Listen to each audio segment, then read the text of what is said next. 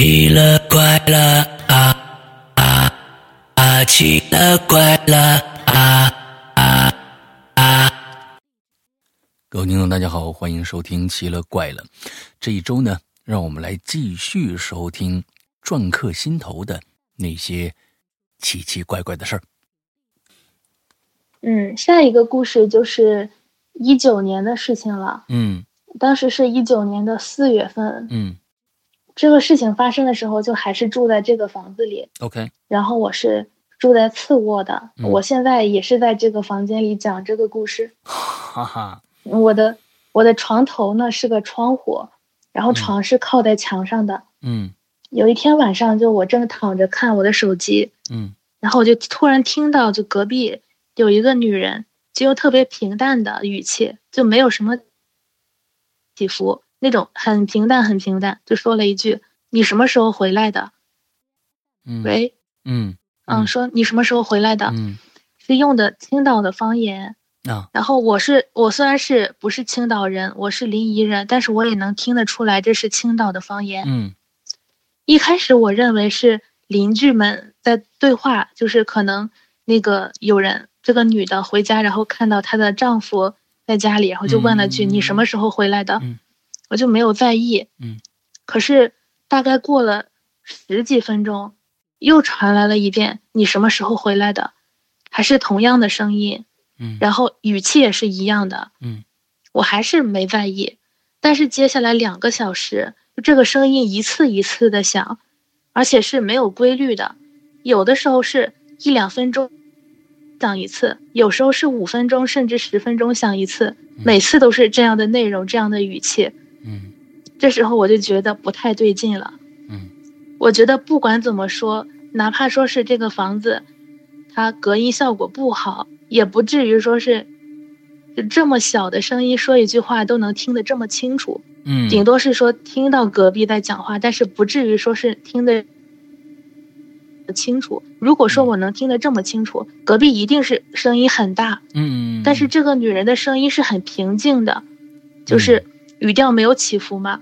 嗯其次就是，如果一个人在不断重复这话，他不可能每次的语气都不变，嗯，就一定是有语气上的差别的。嗯但当时他那个状态像是什么？像是有一个人拿了一个录音机，嗯然后把这句话录下来，一直放，OK 因为他语气太相似了，他绝对是没有变化的语气。OK 当时我就觉得有点害怕，我就跟群里的一个朋友讲这个事情，他说让我用手机就把这个声音录下来听听。嗯我说我不确定他什么时候会说，因为他这个间隔是没有规律的，嗯，而且他也没有清晰到能被手机录进去。嗯但我还是决定试一试嘛，嗯我就把那个手机的录音键打开了，嗯但不知道是不是巧合，就我打开以后，这个声音就不响了，就一次也没有再响过。OK 然后呢，我就以为这个事情过去了，但是又有一天晚上，我吃完晚饭就把那个外卖袋子和外卖那个包装都扔到了楼下，嗯就是下去倒了一趟垃圾嗯，然后回到房间，这次是我刚刚躺下，那个声音就响起来了，就说你什么时候回来的？嗯因为当时我刚刚躺下，然后就这样，我就浑身一激灵，这个时候而且更你的你的那个同住的那个朋友呢？嗯，他没在，哦，他没在。对，OK 然后还是这个这个声音，你什么时候回来的？还是跟上次一样的语气，也是一句方言。嗯然后我就吓了一跳，我就想这件事情。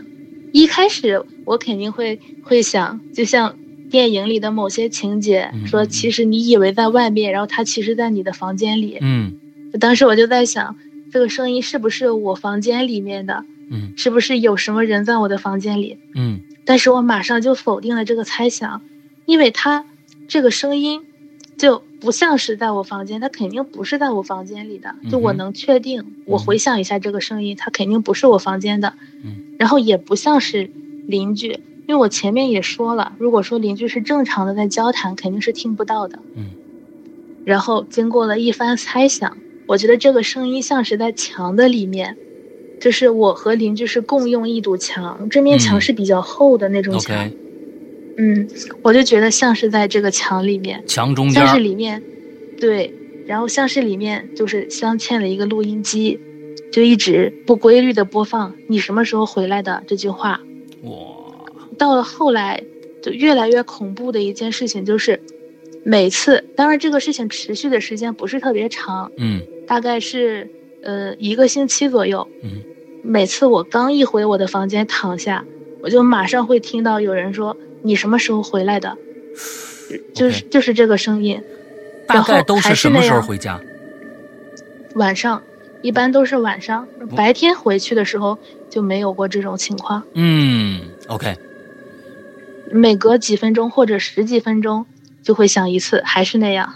嗯然后到了五月中旬的时候，就这个声音就再也没有响过了。应该说不能说再也没有响过，就是很长一段时间没有响过了。嗯然后到了七月初的某一个晚上，还是还是晚上嘛，然后我就又听到了这个声音，他还是就是那句话：“你什么时候回来的？”但是只说了一遍，而且这一次不是我我从外面回来的时候响的，嗯就是我在房间里待着，然后他说：“你什么时候回来的有在白天就说了响过吗？从来没有。？”没有这个没有。哦，不，后面有一次，然后后面我也会讲的。嗯。然后暑假开学以后，就是八月底，一九年的八月底，嗯。我舍友去跟她男朋友住了，她男朋友已经毕业了，当时然后准备在青岛发展，嗯，就跟他在青岛这边发展，所以吧？对 虎子哥嘛，啊，然后他就去跟虎子哥一起住了，嗯。但是我就我就没有找新的舍友，因为我一想起来那个就是在之前那个房子里的那个女生，我就特别害怕，啊我就没有再找新的舍友，然后我就自己住了。啊这时候我就搬到了主卧，就是我舍友之前住的有粉红豹的那个房间。嗯 现在想想也是挺恐怖的，嗯 就我搬进了那个主卧，就没有再听到那个你什么时候回来的这个声音。嗯次卧就是空着，就我把一些不用的东西放在次卧里，嗯然后把次卧的门给关上了，嗯。就很少会进去拿东西。，OK，然后进去的时候我也会戴上耳机，就我特别怕我一进去，然后里面人就说你什么时候回来的，OK，这个就特别恐怖了。嗯。然后事情过去了很长时间，就嗯过去了一年了，到现在已经一年了。嗯。嗯，就有后续的，一年之后的后续，嗯。就是上个月是国庆中秋双节嘛，嗯我是十月二号回的家，因为十月一号当时我爸忘了给我买票，嗯就他以为他买了，但是实际上 他没有买。嗯 然后九月三十的时候，我就我就跟我爸说，你把那个票的信息发给我吧，因为现在是身份证直接去车站就不用取票了嘛。对，我就说你把那个卧铺，就我是喜欢坐卧铺，嗯因为我们那边高铁站离家远，然后火车站离我家很近，我就喜欢坐卧铺。就说你把那个卧铺的信息发给我吧，因为我我去那个身份证取票的话，嗯不是身份证进站的话，我不知道他那个是哪个啊，铺子。对对对，我爸就说坏了，我我忘了给你买。嗯，哇，当时我真的是好生气、啊，一家子都心大，嗯对，啊。然后我就我就回不去了，十月一号就没回去，嗯。我就是十月二号回去的。然后因为现在我也是明年就毕业了，嗯。所以学校里面的事情也不多，我就一直待到了十月十一号。嗯。那个时候我就又坐火车回来了，嗯。然后当天晚上，就我正在回家的车上，我打了一辆滴滴嘛，嗯。正在滴滴上，我就突然收到了青岛疫情的消息。啊，我觉得青岛的鬼友应该也都知道，就十月十一号的晚上，突然通知全员核酸检测，嗯嗯嗯然后当时也是响应国家号召嘛，就准备十月十二号的上午我就去做。嗯。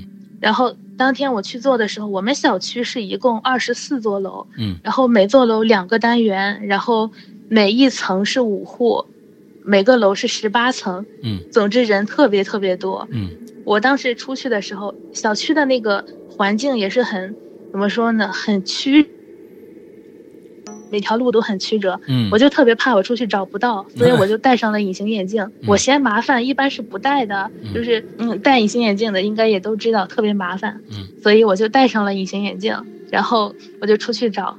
但是我刚刚戴上隐形眼镜的时候，我就发现我床边桌子上就放着我的一个小锅，一个小电锅，嗯就可以煮可以煎，那种插电就能用的。嗯嗯但是我发现，就我国庆回家之前，我忘了刷锅，然后 那个锅里面就长出了各种绿色的、白色的毛，而且因为我当时戴着隐形眼镜嘛，就看得特别非常清楚。啊，对，上面虫子，还有还有蛆，哎就是从那种黄色的虫卵里面孵出来的蛆。啊，当时我就非常的崩溃，因为虽然说我没我是一个没有洁癖的人，嗯呃，但是看到那个场面，我觉得太恶心了，啊，我就直接应该说是飞一般的出了门。嗯然后在出门的路上，我也一直在回想那嗯个锅里的场景。嗯我当时就想，我回来之后，我无论如何不能在那个房间住了，那个啊锅我也不要了，啊，我干脆找个家政，然后过来，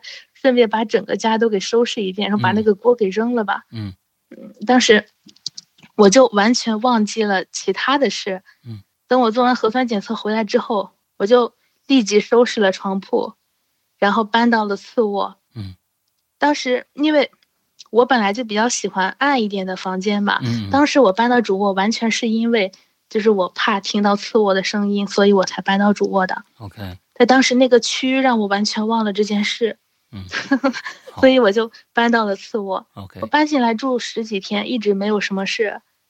可是就现在的话，就我当时跟你讲的时候，就是周一的时候嘛，嗯现在应该已经过去十多天了。嗯就是十多天以前，又是一个晚上，还是我在床上看手机，我先是听到衣柜响了一下，我房间里的衣柜响了一下，嗯，然后隔壁的人就隔壁又传来你什么时候回来的，还是那个声音，因为我觉得这时候这句话就更恐怖了，因为我有一年没有在这个房间住了，嗯。然后我我搬进来住了十几天之后，就听到你什么时候回来的，我觉得这就是非常恐怖的一件事。嗯，我就开始胡思乱想，我在想会不会，就之前我觉得这个声音像是封闭在墙里，嗯然后我现在就想是不是他在衣柜里呢？嗯，所以因为我还我还听到衣柜响了一下，OK，然后当时我的那个衣柜，我的衣柜是中间中间是一个可以敞开的，就是那种怎么说呢，就不是推拉的衣柜，旋转门的衣柜，我不知道那个叫什么。你现在，然后你你你你现在是在次主卧还是次卧？我现在就在次卧呢。你现在就在这发这发这声的这个这个这个房间里是吗？呃，是的，我的天哪！来，你接着讲。我天，这这这这跟就是那个在坟地讲恐怖故事没有区别，你知道吗？哎呀，这这这这，你你胆儿还是大，我都干不出这事儿来。我跟你说我现，在我已经做出了随时跟衣柜里的人干仗的气势。哎呦我的天哪！然后衣柜的中间是一个可以打开的，就是敞开的那种衣柜，然后两边是推拉门的。嗯。但是呃当时那个推拉门，推拉门早就被我给卸掉了，嗯。因为那个门它是特别卡，它那个滑轮不正常，嗯。所以就是很麻烦，我就把它给卸掉了。嗯。然后我就我就只打开了中间的那个柜子，嗯。我就发现里面什么都没有。我指的没有是指没有没有异常的东西，嗯里面还是我的衣服。嗯，然后我还我还特地翻了一下，什么东西都没有。这时候我就只能是安慰自己，这可能不是衣柜的声音，可能是隔壁敲了一下墙。我只能是这么想了。嗯嗯然后这个这个事情就是这样了，就是目前我还住在这间屋子里，然后没有再搬回主听到卧去啊？没有，你主卧那个小锅的问题还没有解决，然后我一想到那个蛆，我就不想回去住。你你把你把锅扔了不就得了吗？不，那个锅没法没法扔，它那个锅的锅的周围也布满了那个小虫子，我我是实在是不想去处理这个事。你隔了这么多天了啊，完了之后居然还没有把这件事儿干了，反正反正那个房间我又不住，啊！就让他在那儿吧。你再不干，过几天蛆就爬出来跟你见面了。我跟你说，你赶紧干吧。因为我也快要、快要哦，搬家了，太好了，。太好了然后到时候就找个人，顺便把这个事情解决一下。啊！真的太好了啊！因为我知道你嗯下面要讲的这个故事。啊，那天我就想你，我听完了以后，我就觉得你干嘛不赶紧搬走喽？真的是，下面今天是这里是你最后的一个我现在故事了吧？是准备搬。嗯，对，咱们听听这个很恐怖的最后一个故事。来，嗯，就首先我要先讲一件，嗯、一件很小的事情吧。嗯就虽然小，但是也挺恐怖。然后顺便讲一下我们这个楼的结构，嗯我们每一层楼的结构是什么样的。嗯我的那个房门是六零二，嗯然后我的隔壁是六零三就是发出你什么时候回来的那个声音的房间。嗯我现在要讲的是，就我要接下来要讲的这个故事是六零一的奶奶，六零就是一个大概对，大概六十岁的一个奶奶吧，因为嗯老人的年龄也不是特别好判断。嗯嗯嗯然后我们这个这个房子的结构就是，呃，口，我们这个嘴巴的这个口嗯去掉一横，或者说去掉一竖，看你怎么理解了。嗯，就是去掉去掉一竖吧。嗯，然后六零二和六零四在那一条直线上，嗯然后另外两边是六零一和六零五，六零五是对门，就是和六零一对门。呃和六零一 OK，你的旁边是六零五对不对？哦，我旁边是六零六零三，然后六603零三是旁边是六零四。啊，OK，好，对，就我们二到四是在一条直线上，啊然后那个一算是和我垂直，，OK，然后和六零五对门。哦和六零五对门，嗯，然后他们是遥遥相望，因为中间隔着我们哦三户，明还有一个电梯。明白明白，嗯当时六零一他们是住着老两口，嗯还有他们的一个孙子。嗯孙子是个小学生，嗯每天一到下午六点钟，我就能听到这个孙子一直这个孙子一边跺脚一边嗯喊，这个孙子对太孙子了对，嗯。对，他就一边一边跺脚一边喊奶奶开门，就是我不明白他为什么要喊，嗯你敲门不就好了吗？你还要喊，嗯，就是我每次一到下午六点，我就会准时听到这个声音，反正不超过五分钟吧，嗯，就反正一到那个时候我就能听到。我当时就想，是不是我们这个声控灯它不太敏感，嗯就一直不亮，然后嗯这个孩子就很害怕，OK，因为当时已经六点就，现在天气冷了，嗯六点基本上就天黑了嘛。嗯嗯我觉得他可能是有点害怕，然后就喊。嗯我一开始对他们的印象是挺不错的，因为他们那个房那边的那个饭是很香的。我又是一个不太会做饭的人，然后我唯一的小锅还坏了，然后我就特别羡慕他们家每天都能吃那么香的饭，嗯我甚至都想去他们家蹭饭了。啊但是就这段时间，我觉得还是还是那个小锅的原因，一定不是我懒的原因，就是那个小锅它坏掉了，所以我就只能点外卖了。嗯嗯，其实其实小锅没坏的时候，我也喜欢点外卖。嗯就当时，嗯我就每天点一到两个外卖。我嗯是属于就不太喜欢外卖小哥敲我的门，嗯因为有些小哥他特别着急的时候，就会就会用脚啊用脚踢门，啊。或者是敲的声音特别大。嗯。然后我就怕扰民，嗯。我就我就每次看着那个美团上某团上那小哥离我越来越近的时候，嗯。大概还有四五百米的时候，我就会搬一把椅子，就坐在客厅离门比较近的地方，嗯，然后等听到他跺脚的时候，因为声控灯不敏感，啊就每次上来的小哥基本都要跺脚，嗯，听到跺脚的声音我就准备开门，嗯嗯，然后我是为什么没有开客厅的灯呢？因为客厅灯的开关，就沙发上面灯的开关，它是在沙发的旁边的，嗯然后门旁边的开关就上面是控制上面的一个小灯，但是那个开关坏了，嗯所以我就一般下午的话，我就会开着我手机的手电，嗯然后搬一把椅子就坐在门口等着。嗯，可是就最近的时候，特别奇怪的一件特别奇怪的一件事，就是我每次一打开门，隔壁的奶奶也会把门打开。嗯就就是同时把门打开，我开门的同时，她也把门打开了。嗯如果说是我开门之后过了几秒钟，她把门打开了，那我觉得顶多是说他想看我一眼，嗯，我只能是这么理解你。们没从来但是没照过面是吧？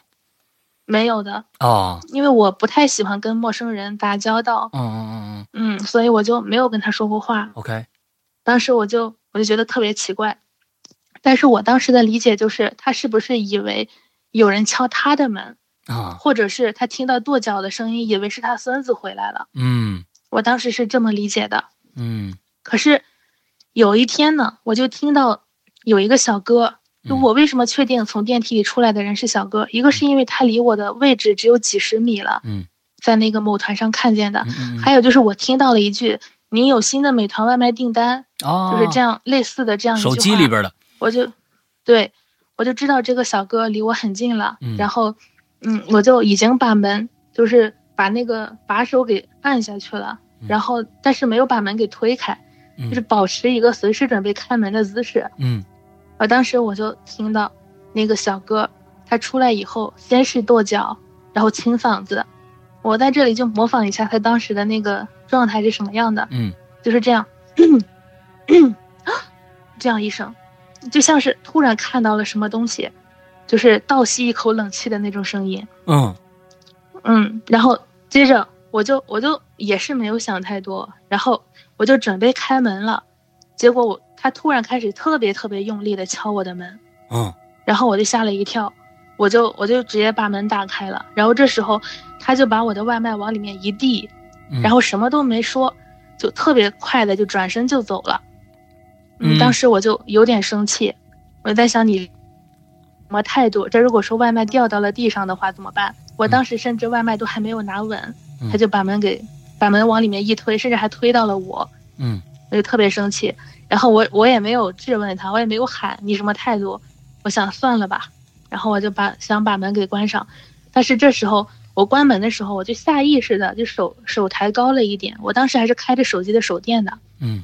我就看到六零二六零一的门口，就那个奶奶和她的孙子嗯。就站的笔直，站在门口，两个人就跟站军姿一样特别笔直，但他们不是在站军姿，我形容的就是他们站得很直，就站在他们房间的门口，就看着我的房门这个方向，所以等一下，然后加上当时地理位置天色，地理位置，我想再再再确认一下，你跟这个老奶奶的房间的门是直角还是对门？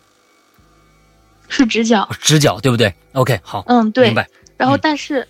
但是为什么是直角？我能看到他们，就因为我们这个楼道它不是墙，嗯它不是用那种墙壁那个封起来的，我们嗯是用那个一米一米多高的不透明玻璃嗯一一种围栏围起来的。也就是说，整个楼道相当于是一个半露天的环境。嗯当时我就完全可以看到六零一的奶奶和她的孙子就站在那个门口，就看着我这个方向，面无表情的。然后加上当时天已经黑了，我的那个手电一照，就更加诡异了。就看到他们两个站在那儿，就是看着我，我能确定他们是看着我。，OK，当时我就直接把门给关上了，然后关了门以后呢，我听到了这个奶奶的手机铃声。我为什么确定是这个奶奶的手机？因为小哥已经走了。嗯小哥他是从一楼上来的嘛，然后那电梯肯定还是停在六楼的，嗯他肯定已经走了。嗯然后我就听到这个奶奶的手机先是响了一声，嗯然后开始播报那个来电人的号码。嗯播报完之后还会有一有一段音乐，就是老年手机嘛，嗯嗯嗯，老年手机都是这样的。嗯我们家是因为我在临沂那边的家，就我我有个弟弟，我弟弟现在只有一岁一岁多一点，嗯一岁半了。嗯。所以说我姥姥经常在我们家看着我弟弟，他的老年手机就是那样的，嗯。先响，然后播报电话号码，特别特别大声嗯，然后再放一段好运来，啊，就是这样这么一个手机。嗯当时我就听到隔壁奶奶的手机就是这样的，嗯 然后就这个事情算是一个我没有放在心上的事情。嗯，当时他们两个为什么站在那儿，这我也不好说，这个算不上诡异的事，这个只能说他们两个可能在搞行为艺术，也也只能是这么认为。啊，那你他们也没对我做什么，他们就只是看着我而已。嗯，那我也那我也不能当成是什么奇怪的事。然后，但是后面后面就发生了一件非常非常恐怖的事，嗯关于这个奶奶的。这个事情是上周五，有上周五下午一点多，就我的房间就没电了。但它是什么时候没大电大？家注意一下时间啊，只是上周五嗯而已啊，只是上周五而已。就是这件事发生了以后，呃，心头决定要给我投稿啊，说的那个故事。而且待会儿我是觉得，你要把你录音过程跟大家说一下，一定要说一下，好吧？嗯，好的。嗯就是上周五下午一点的时候，我就发现我房间没电了。嗯我是为什么就是我不确定它什么时候没电的，因为白天嘛，现在也不开空调，然后那个也不开灯。嗯但当时我是手机快没电了，手机只有百分之二十的电，嗯我就找充电器，结果插上之后没反应，我就试了很多个家用电器都是没反应，我就知道停电了。嗯我们这边是很少停电的，就算停电也会提前通知，嗯所以就是很突然的停电了。我就看了一下家里的那个电闸，也是没跳的。当时我想可能是欠费了吧，嗯而且我出去看了一下电梯也是有电的嗯，我就在网上就把电费给交了一下。嗯，但是我等了三个多小时，嗯还是没来电。嗯，然后当时已经下午六点多了，然后我充电宝也没电了，手机就只有百分之二十多。，OK，这时候我就只能就是先收拾收拾东西，先出门，然后就近嘛，去肯德基就给我的手机和充电宝把电先充上。嗯然后我在楼下的时候，我就先给那个九五五九八，就是我们国家的那个电力公司啊打了一个电话，嗯我说为什么那个我充了电费以后还是没有来电？嗯那个工作人员说，你去找一下你们家的电表，看看上面那个黄色的灯有没有亮。嗯如果说没亮的话，就按住一个白色的按钮，按五秒。嗯然后我找了很长时间，我还在那个某度上搜了一下，嗯然后那个电表在什么位置，但是那不是固定的呀，啊对，然后我我搜的是就是楼每家的电表大概在楼层的什么位置，啊，我是这么问的，我是这么搜的，嗯嗯。然后就是那个上面说高楼层的电表往往是在某个楼梯间，嗯，然后低楼层的电表会在进单元门之后的一面墙上。嗯。就当时我搜到的是这个结果，啊，还真有人答这但是种问我看题哈，对，但是我看了一下，墙上是没有的，嗯。就是那个反正从单元门进来之后，墙上是没有电表的。，OK，然后我在我们这个楼每一层楼的结构，我前面也说过，就是每一层每一层楼有五户嘛，嗯。就有三个楼梯间，两个电梯，三个楼梯。嗯。我就在某一个楼梯间，我就找到了一个非常大的电表箱，嗯，里面是七到十八层的，哦。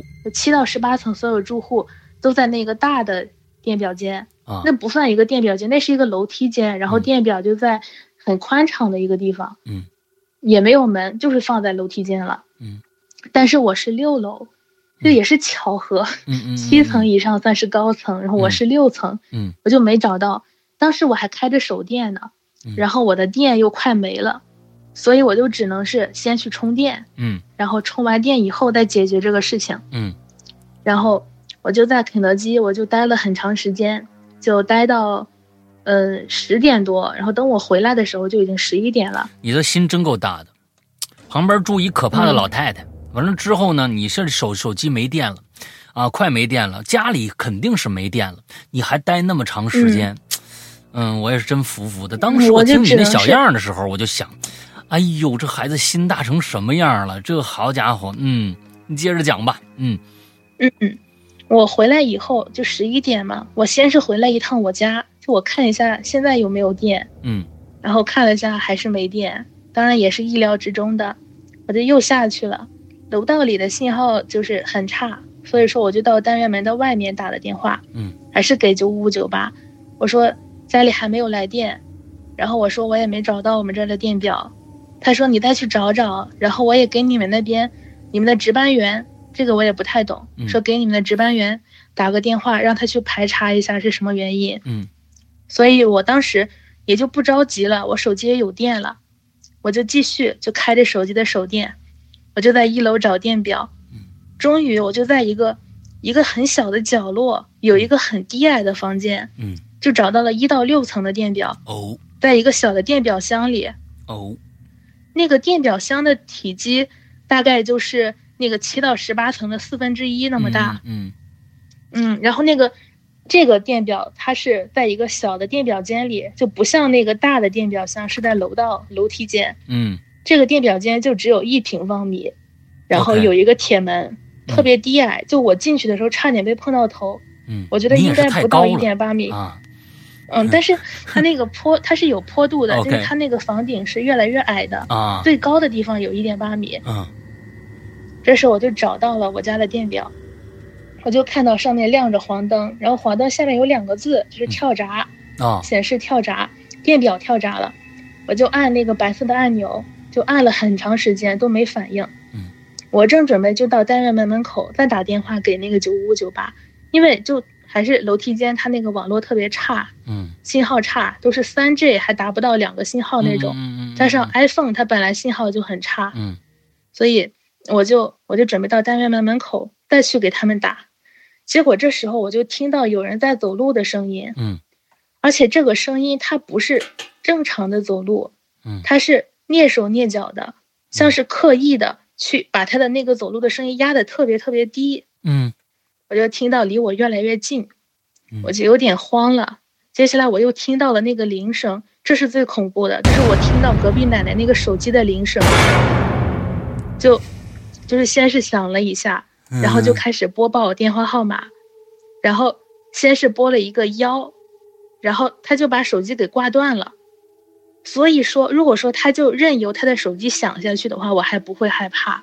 嗯，那是还是正常的，说不定他在楼梯间散步，我这个也没啥可说的。嗯，可是刚刚那个手机响了一声，然后播报电话来了个幺，他就给挂断了，所以这就这就明显的表现出他是有目的的。嗯嗯，当时我就很纠结，我不能出去啊！你出去就跟这个奶奶就直接撞上了，嗯但是我也不能不出去，因为电表间那么小，然后关上铁门就是一个密闭的房间，嗯就只有一平方米吧，我怕我把自己憋死在里面。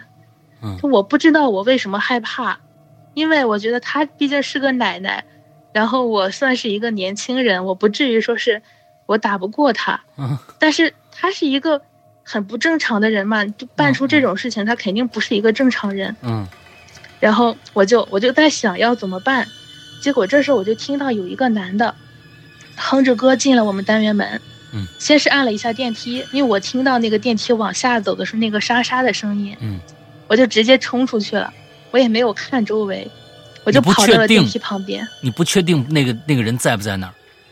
当然我不确定的，但是我觉得应该是在的，因为他的那个脚步声离我很近了。嗯但是我不确定他是从哪个方向过来的，因为那个我们那每一层楼很长，然后有三个楼梯间嘛，嗯我不确定是他在哪个位置，嗯我就直接往电梯那个地方跑，嗯我就我就跟这个男的聊天，我就说你刚回来吗？我还故意声音挺大的，啊，我就说你刚回来吗？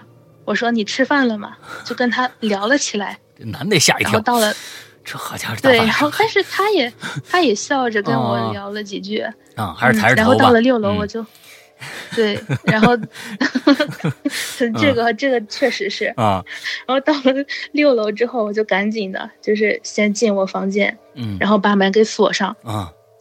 然后就当时我觉得非常绝望的一件事情，就是在外面遇到了这么恐怖的事儿，然后家里是没有人的，因为嗯我是一个人住嘛，是啊然后家里最主要的是没有电。啊你想外面这种情况，然后家里你回去还是漆黑一片，嗯也不能像电视里播的那样，你赶紧把灯全都打开，然后嗯钻进被窝这样。而且，就在你害怕的时候，你会脑补很多事情，嗯然后一些恐怖的记忆也会随之而来。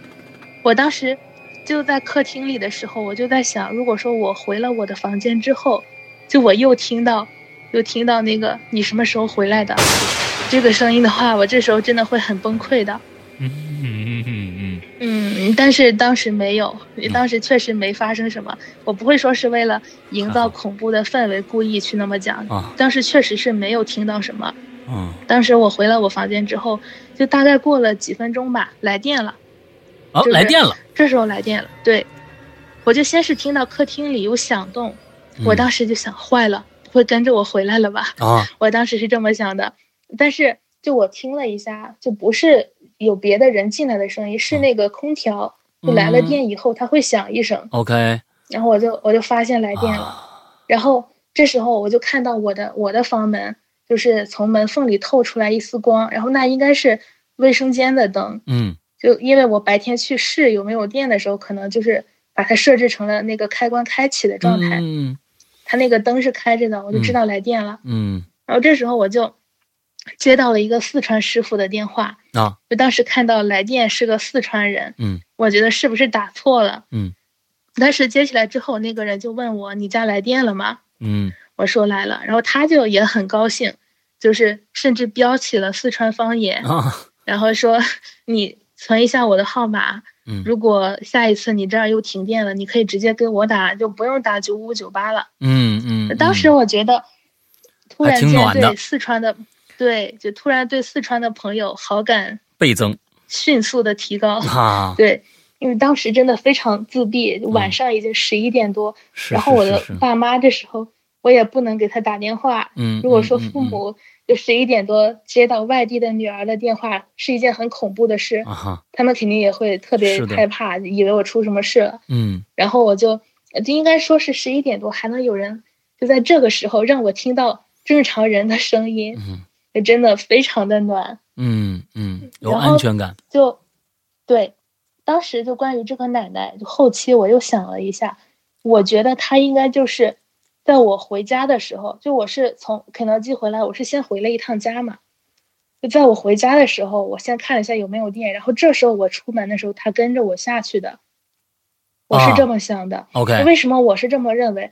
一个是走楼梯他没有这么快，再一个原因就是我去跟那个男的，就那个男的他不是坐电梯，然后我跟他聊天嘛，就那个嗯男的、他摁电梯那个上行键的时候，嗯就是我看到那个那个电梯是在六楼的，啊就是他当时嗯不是在六楼，应该说是在四楼五楼的那个样子，嗯也就是说是从六层下去的。哦哦哦哦，OK 嗯，然后所以说，我觉得是那个奶奶就是跟着我来的，OK，当时我就觉得非常非常恐怖嘛。然后我当时还脑补了一个画面，我想如果这个奶奶她不是坐的电梯，如果她是坐的楼梯，就她是走的楼梯的话，她是怎么做到这么快下去的？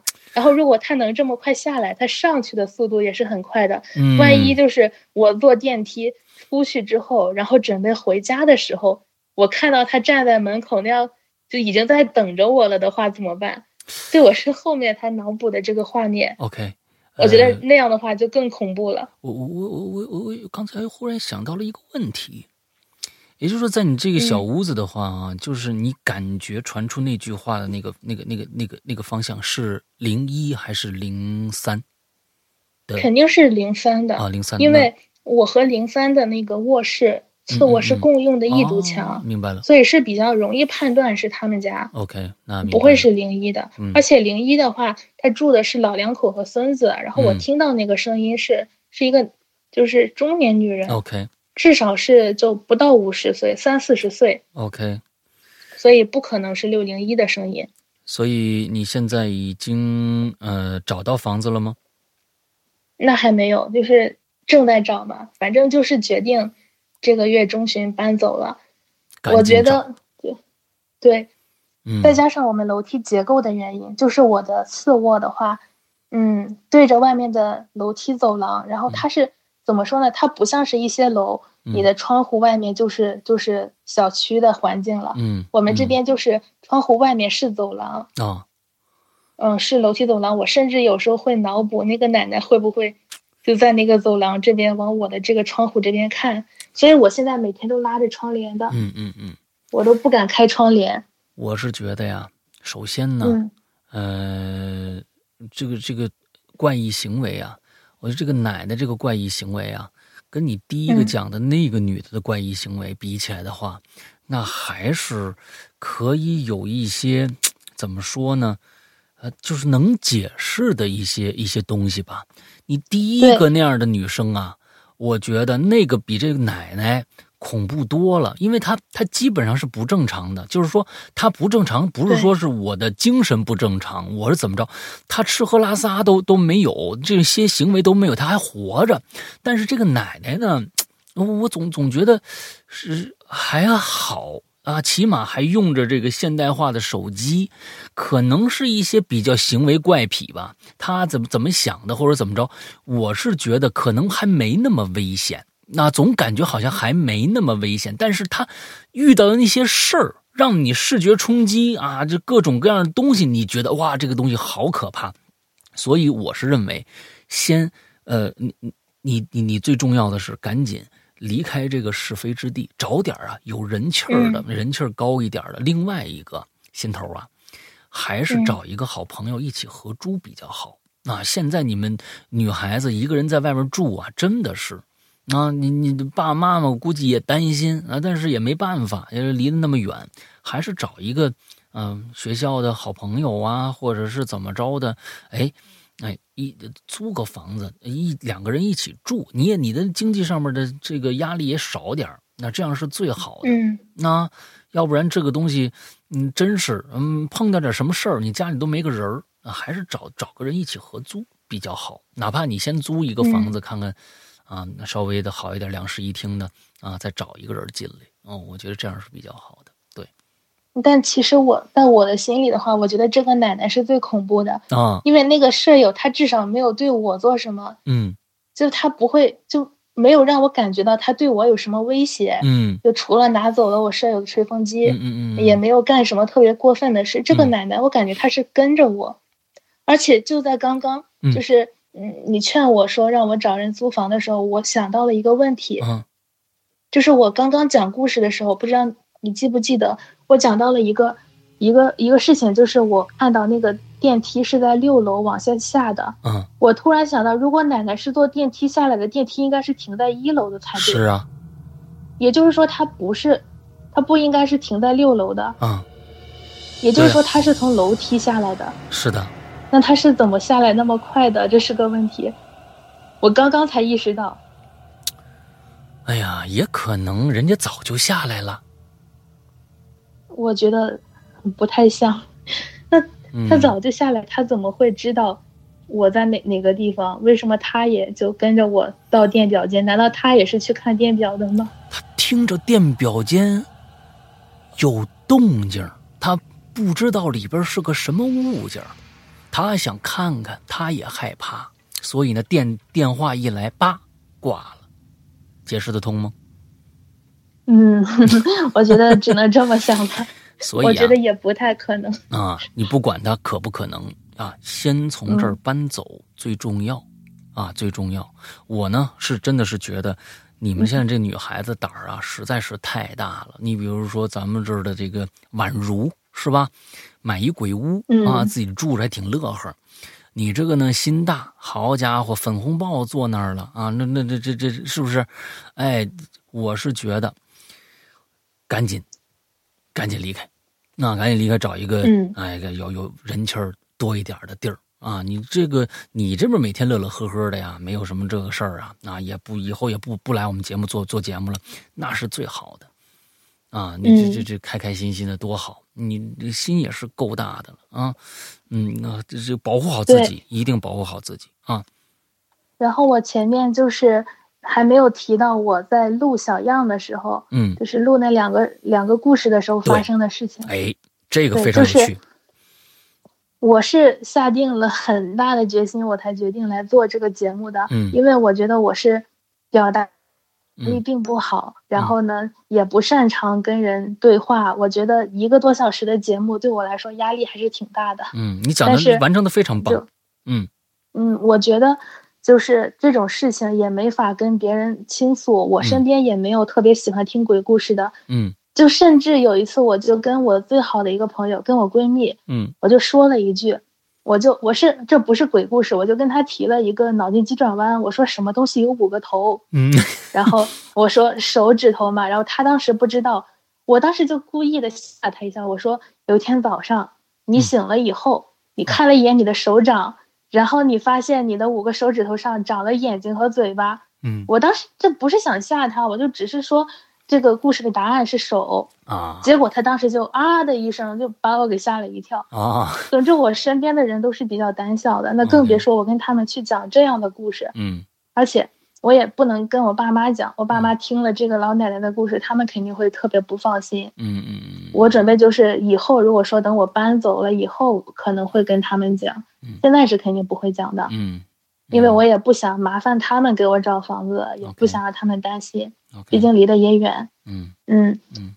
然后我就提一下那个我遇到的，就是录音的时候遇到的事。嗯。我先是在那个在百度上，在某度上搜了一下，给《鬼影在人间》投稿啊需要做什么。啊然后当时当时那个答案还是一六年的答案，哦就，上面先是说了要要投到一个邮箱，真有这样的这个答案吗？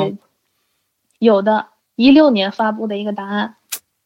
嗯。然后 就我先记了一下这个邮箱，然后说要准备准备一个一星的故事和一个五星的故事，按照恐怖等级划分，嗯。然后分别录成视频小样，然后发到这个邮箱里。嗯。当时我就在想，把哪个故事当成一星的，嗯。然后我觉得就是隔壁那个有声音这件事情嗯。当做一星的，因为我觉得其他三个故事肯定要比这个恐怖一点，嗯但是五星的故事我就没有考虑好要讲什么。嗯然后世阳哥，你会觉得那个舍友的是最恐怖的，嗯但是我还是觉得这个奶奶更恐怖一点，所以我就把奶奶这个当做了五星的一个节目。嗯我当时录的时候，应该也能听出来我的小样中间有切几次，嗯就是突然从中途开始讲。对我并不是说因为中间卡壳了，或者说是我那个讲不下去了怎么样的，只是因为我讲我讲到两分钟左右的时候，他突然间就闪退了，哦就这个，对，就是那个语音备忘录闪退了。但是我讲到两分多钟的时候，也只不过是说了一下，就是嗯、呃那个有一天停电，嗯然后还没把停电的原因说完，他就闪退了。OK 然后等会儿我再打开，然后就没有再闪退，就从两分钟，我一直讲到了十几分钟，讲到了大概十六分钟吧。嗯。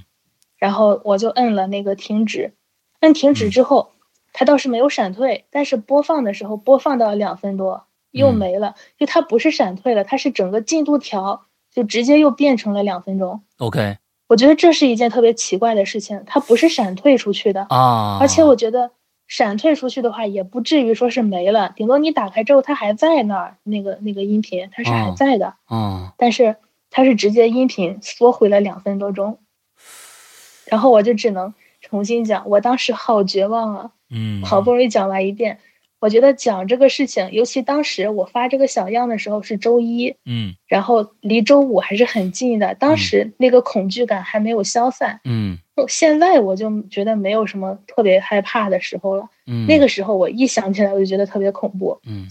我就好不容易，就我又一个人在家，而且我有一个特点，就是我听鬼故事的时候是不害怕的，嗯。但是我给别人讲的时候我就会特别害怕。啊，你这个我不知道为什么，啊嗯，啊。不，我明明知道这个故事是什么样的，但是我给别人讲就是觉得特别害怕。嗯，就好像我听笑话的时候可能不会笑，但是我只要是给别人讲，我就会笑的的不行啊别人听不懂，那就别人听不懂我在说什么，OK。我就忍着巨大的恐惧录了一遍，然后它缩回去了，我就很绝望，我就只能重新再录一遍，嗯。就从两分钟录到十几分钟，录完之后闪退了，嗯。回来之后又成了两分钟的音频，嗯。然后这时候我想怎么办呢？而且打开那个两分钟的音频，它直接没有那个进度条，就是有进度条，但是嗯，就是 iPhone 的语音备忘录，它是有那个声音的波形的。嗯嗯就打开之后，它是一个空白，就是你播放它能播放声音，但是那个波形是空白的。OK 这时候我就我就想完了，这两分钟也要重新录了。然后这时候我就试了一下复制，嗯复制这个声音，复制了一个副本，嗯然后那个副本它就有进度条了。OK 我就在那个副本上又讲了一遍，又讲了十多分钟，然后又没了，又没了就是各种各样的原因。对，要么就是自动进度条回退了，要么就是闪退回来之后就没了。总之就是这两个原因，嗯，它就又没有了。这时候我就只能是，我当时都快要把自己讲吐了，然后我也觉得哦，生生的把这个故事啊，啊讲的就不可怕了啊，对，嗯，而且我觉得我每一次讲就情绪是不一样的。嗯第一次讲的时候特别害怕，嗯第二次是又害怕又烦躁，然后第三次就就只剩下烦躁了，第四次就就哎就只有生气，就完全就不害怕了。OK，嗯，哎呦，然后最后我是怎么解决的？嗯就是我每讲完两分钟，我就嗯暂停一下，复制一个副本，然后啊这个副本就新的副本就没有再出现闪退的情况，但是上一个它还是会闪退。然后我就用这个办法讲完了十几分钟，好好不容易把小样给发出去了。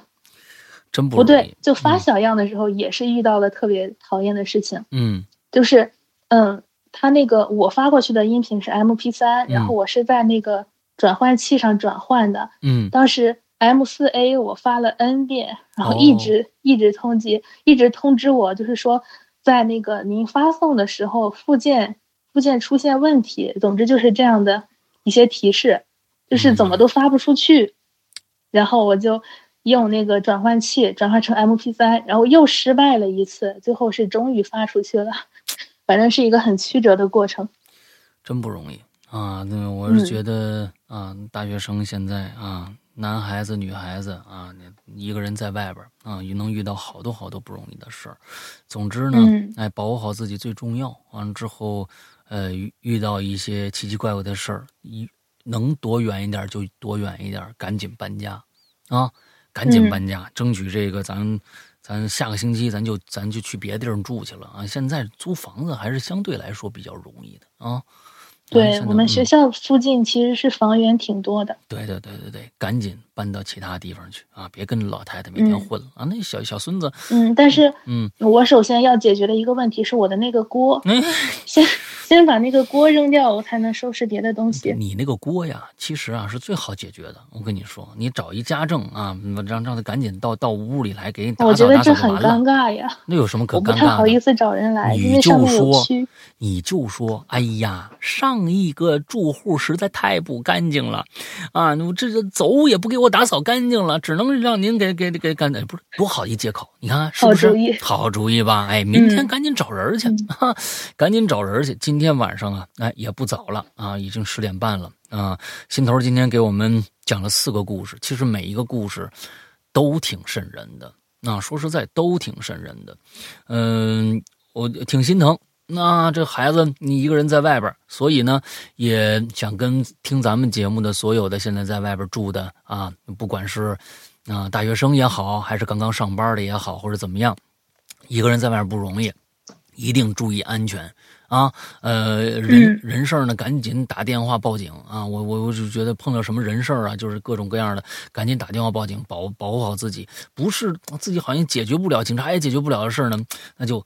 多考虑一步啊！有的时候是真的是啊，租房子我也知道开始不容易啊，各种的图便宜。咱们以前也有鬼友啊，是因为图便宜，一个月五百块钱的房子他也住过啊。咱们以前的有一个一个男孩子，就是很恐怖的一个屋子呀，那就是很恐怖的一个屋子呀，那这屋子绝对有问题呀。有的时候真的有问题，咱们是要钱还是要命？有的时候想得清楚一点，呃，赶紧离开那些比较危险的地方啊。反正嗯今天非常非常感谢心头，我也知道心头是一个特别腼腆的一个女孩子，今天能讲的这么好，我觉得是一个啊，对你来说也是一突破啊。以后呢，多表达自嗯，己、算是。啊，多表达自己跟，嗯啊这个跟朋友们就就也多聊一聊，没事儿的，吓吓他们也也挺好啊。你吓吓把他们吓得一滋哇乱叫，你也挺开心的，对不对？嗯，那那倒没有，我觉得 他们害怕的样子会吓到我。哦，是吗？